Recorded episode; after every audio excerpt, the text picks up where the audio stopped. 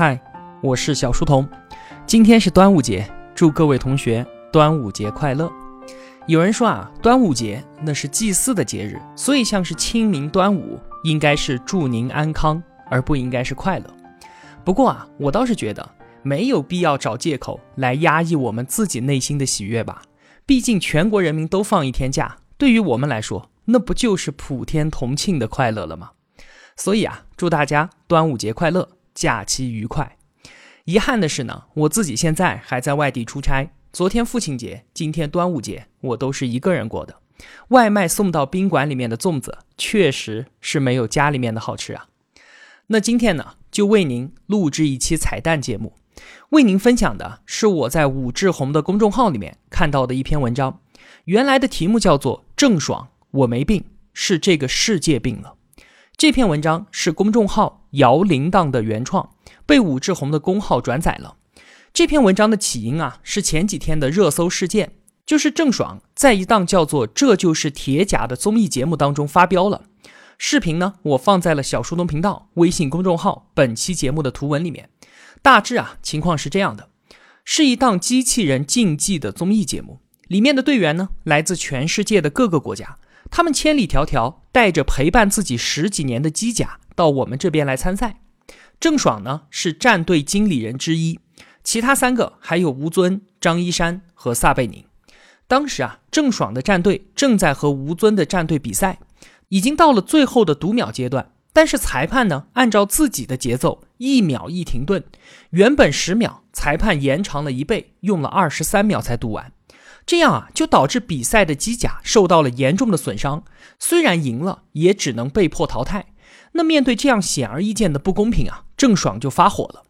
我很少看综艺节目，我知道的嘉宾在综艺节目上面情绪失控的，就只有郭敬明和郑爽。郑爽先是来来回回的说了五遍，读秒怎么这么慢呢？而且一遍比一遍情绪激动。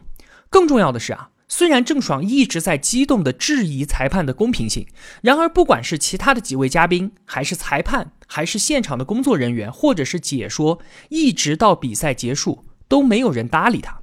那紧接着郑爽就发飙了，说：“我说话能有人听见吗？刚刚怎么读秒的？到底有没有人尊重我？”他带着哭腔说：“啊，是不是别人不发火就当别人是傻子？我一直尊重比赛的规则，但是你们呢？尊重过我的队伍吗？”见到郑爽发火，其他几位嘉宾也吓到了，但是都选择了一言不发。最后啊，郑爽大吼道：“我是真的生气了。”这一下，大家也都不敢不管他了。撒贝宁呢，赶紧过来打圆场。郑爽还一脸认真的让撒贝宁主持一下公平，问他说：“是不是读秒读慢了？”撒贝宁说：“啊，确实是慢了，可是之前也一直都是这样的。”这般的回答令郑爽一脸的失望。最后，他愤然离场。节目的录制也终止了，网上就有评论说啊，一个综艺节目，你至于这么认真发这么大的火吗？怎么脾气这么大呀？又是在炒作了吧？还有网友说，这简直就像是社会的缩影，感觉好悲哀啊！众人一副事不关己、装傻充愣的模样，而那个勇敢站出来、敢于说出事实的人，似乎事儿多，似乎计较，似乎是情商低到极不合群，就像是一个形单影只的斗士。面对着这一个很社会的社会，那文章的作者姚铃铛说啊，这个视频我足足看了六遍，因为是真的太让人心疼了。郑爽真的好像小时候的我们，被委屈、被冤枉、被牺牲的时候，为了维护自己心中的那个正义，不停的声嘶力竭的重复“你错了”，试图得到一个解释或者是道歉，但是啊，迎来的却是所有人的沉默和无视。这就显得自己看上去像是个傻子。你嗓子也喊哑了，脑袋也喊疼了，还是没有得到任何的回应。为了吸引人们的注意，只好举起一把刀捅向自己的胸口。当鲜血从伤口流出来，终于有人看往你的方向了。你忍着痛，竭尽全力的跺脚喊叫。你说我不应该被这样对待。你说你们都错了，而他们只是像看神经病一样的看着你，轻描淡写的说。脾气这么大，你有病吗？不就是一点小事儿，干嘛这么较真呢？是啊，不就是一点小事儿吗？为什么要这么较真呢？因为我不希望未来的世界因为我又变得恶心了一点。前段时间，朋友和几个闺蜜相约一起旅行。国内的旅游城市啊，大家都是知道的，大部分呢就是消费又贵，而且服务还差。所以一路上啊，他们遭遇了各种各样的坑蒙拐骗。出租车恶意抬价，原本二十块钱的路程要价六十，翻了两倍。报了一日游的团，免费项目摇身一变就要收费了，不然就不让走。吃饭的餐厅调包食材，看好的鱼做好了端上来，居然是臭的。在这期间啊，除了我朋友一直在努力和司机砍价、和导游理论、找餐厅老板吵架之外，那其他人。都在干什么呢？他们在旁边背着手，一言不发，像个事不关己的人一样看热闹，还说他太计较了，发这么大的火不至于吧？就几十块钱，我们算了吧。直到最后一天啊，他们在酒店老板的极力推荐之下，买了某一个景点的门票，结果匆匆到那里之后，停留了不到半个小时，导游司机就把他们全部拉到了一个购物点，软硬兼施的说不买东西就不发车。朋友当时气疯了。当场就说要打旅游局的电话投诉，车里面也有零星的人低声表示着不满，但是绝大部分人都保持沉默。导游见只有他提出异议，气焰就更嚣张了，指着他的鼻子凶神恶煞的骂道：“人家都没说什么，就你要挑事儿是吧？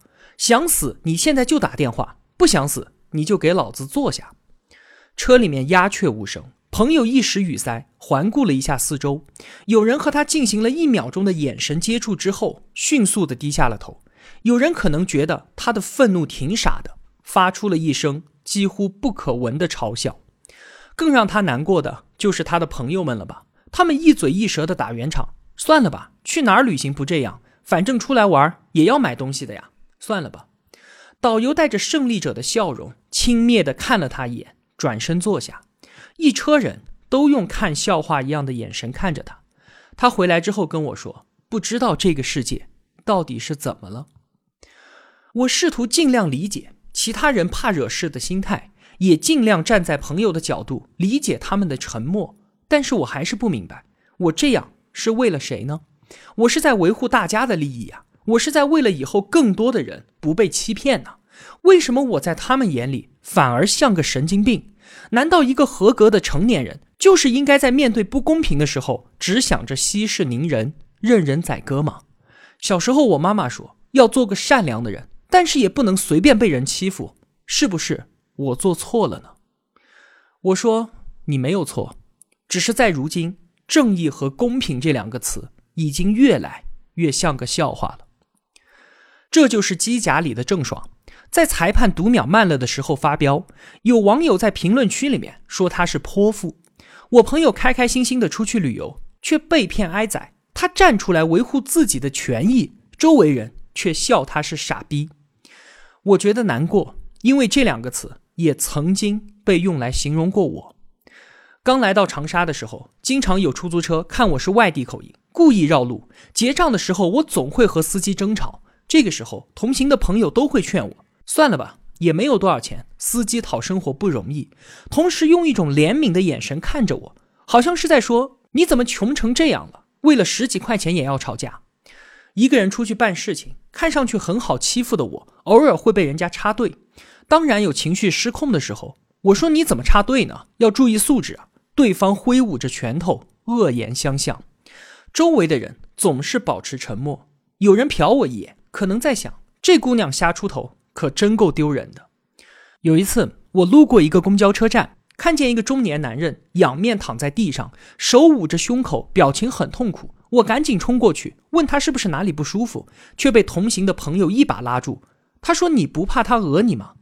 我知道他是为我好，可是万一呢？万一他真的发生了疾病呢？即使冒着百分之九十被骗的风险，为了那百分之十的可能，我们也不能像什么都没有看见一样的走过去吧？因为我看着他的年纪，想起了我的父亲。我今年已经二十九岁了，看悲剧电影的时候还是会嚎啕大哭，受委屈不公的时候还是会据理力争，遇到不爽的事情依然会忍不住表达。旁边的人给我这种人的评价就是不稳重、不成熟、太情绪化了。可是成熟到底应该是个什么样子呢？就是变成当初自己讨厌的那种人吗？冷漠。麻木、习惯了周遭的一切，把不合理全部都咽下，甚至是咀嚼消化掉。遇到事情的第一反应就是自保吗？这样就是大家眼中所谓的成长吗？总有人对我们说，小孩子只分对错，而成年人会看利弊。但是我还是很幼稚的认为，分清楚是非对错才是人一生当中最重要的事情。小学的时候，我会因为同桌被欺负了，路见不平，为他和同学打架。长大之后，我们看见公交车上正在作案的小偷，都会假装没有看见，因为我们都担心他兜里面会不会有把刀。也许我们的血曾经都是热的，但是当我们每次站起来的时候，发现自己的四周孤立无援，甚至有人在暗地嘲笑。当我们每次为正义发声的时候，发现根本起不了任何的作用，甚至无法撬动黑暗的一分一毫。当我们发现身边让我们恶心的事情越来越多，我们渐渐的也开始劝自己：算了吧，都这样，习惯就好了。我们在乎的事情，我们所谓的正义，在别人的眼里面竟然一文不值。他们也许会觉得你愣，你傻，觉得你较真。这个社会啊，它就是这样的。我们每个人都这么活着，要学会接受和适应它。渐渐的，我们就这样长大了。我们开始习惯各种各样的不公，在自己被剥削的时候沉默不语，在别人利益被侵害的时候扭头假装没有看到，为了自保而忍气吞声，给自己洗脑，就是成年人的世界，维持着表面的和平。我们是觉得安全了，可是我们有想过吗？那是一个什么样的世界？因为我们的麻木和妥协，让这个原本可以变得更好的世界就这样变坏了一点。我曾经看过这样一句话，说在不公正的情况下保持中立，其实是代表着你已经选择了站在压迫者的一边。到最后，我们成为被不公平潜规则所碾压的一方，没有人会听到我们的求助，因为站在阴影当中的我们是没有资格去说太阳对自己不公平的。为什么社会会进步呢？是因为我们当中有些人正在为自己或者其他人的利益而不断的斗争着，哪怕受伤流血，因为他们知道，只要这次不妥协，世界就会因为自己变得更好一点。每个年轻人都应该意识到，我们的一举一动对于这个社会是负有责任的，我们所做的每一件事都在影响着这个世界。十年饮冰。南凉热血，若今后再也没有火炬了，我就是那唯一的光。如果发出声音是危险的，那就保持沉默；如果自觉无力发光，那就不要去照亮别人。但是，不要习惯了黑暗就为黑暗去辩护，不要为自己的苟且而洋洋得意，不要去嘲讽那些比自己更加勇敢、更加有热量的人们，可以卑微如尘土。但是不可以扭曲如蛆虫。好了，这就是我今天为您分享的内容。这篇短文来自于公众号“摇铃铛”，我是小书童，我在小书童频道与您不见不散。